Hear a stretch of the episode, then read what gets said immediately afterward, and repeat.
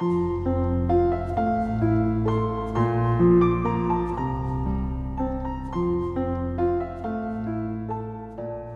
家好，欢迎来到金牌公考每日热点分析。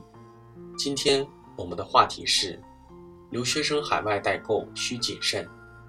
日前，热传的一个朋友圈冷笑话说道：“拿着哈佛大学的录取通知书，激动的泪水早已模糊了我的双眼。终于，可以在朋友圈做代购了。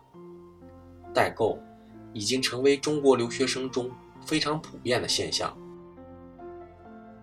走出国门的留学生可谓最早的代购群体，他们不仅睁眼看世界，还能在衣锦还乡时带回一些稀罕物品，代购便水到渠成。海外存商品，代购若比邻，这些像雨后春笋般涌现出的生意人，在很大程度上增加了人们的幸福感。但代购火爆的背后，也存在着不少问题，比如蒙混过关。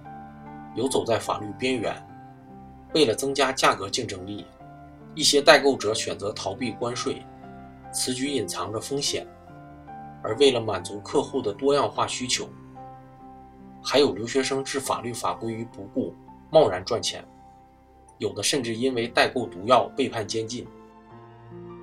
在留学生之外，各种代购问题也让人揪心，比如假冒伪劣。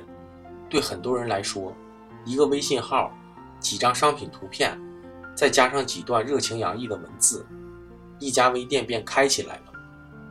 外贸原单、专柜拿货、如假包换等，基本是其宣传的标配。很多代购还提供发票、单据等凭证，诚恳的就差发毒誓了，简直找不到怀疑的理由啊！但事实上，很多高仿出国绕一圈。山寨变大牌，购物小票可以任性打印，交易记录、买家秀等也可以通过软件自导自演。此外，还有售后服务不畅、维权困难。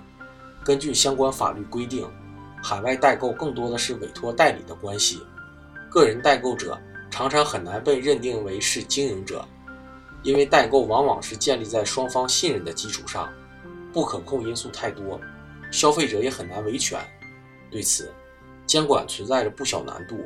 从平台到监管部门，不妨继续探索。今后还可针对海外代购出台相关法规。而对消费者来说，当然还是要擦亮双眼，多研究些攻略，多长点心。我国消费者对海外商品的需求十分旺盛，通过海外代购，他们不仅能买到心仪的国际产品。还能够享受到相对低廉的价格。从供需关系上看，华人海外代购仍然有巨大的市场，但各国频频出台的限制政策，使华人代购活动的前景变得扑朔迷离。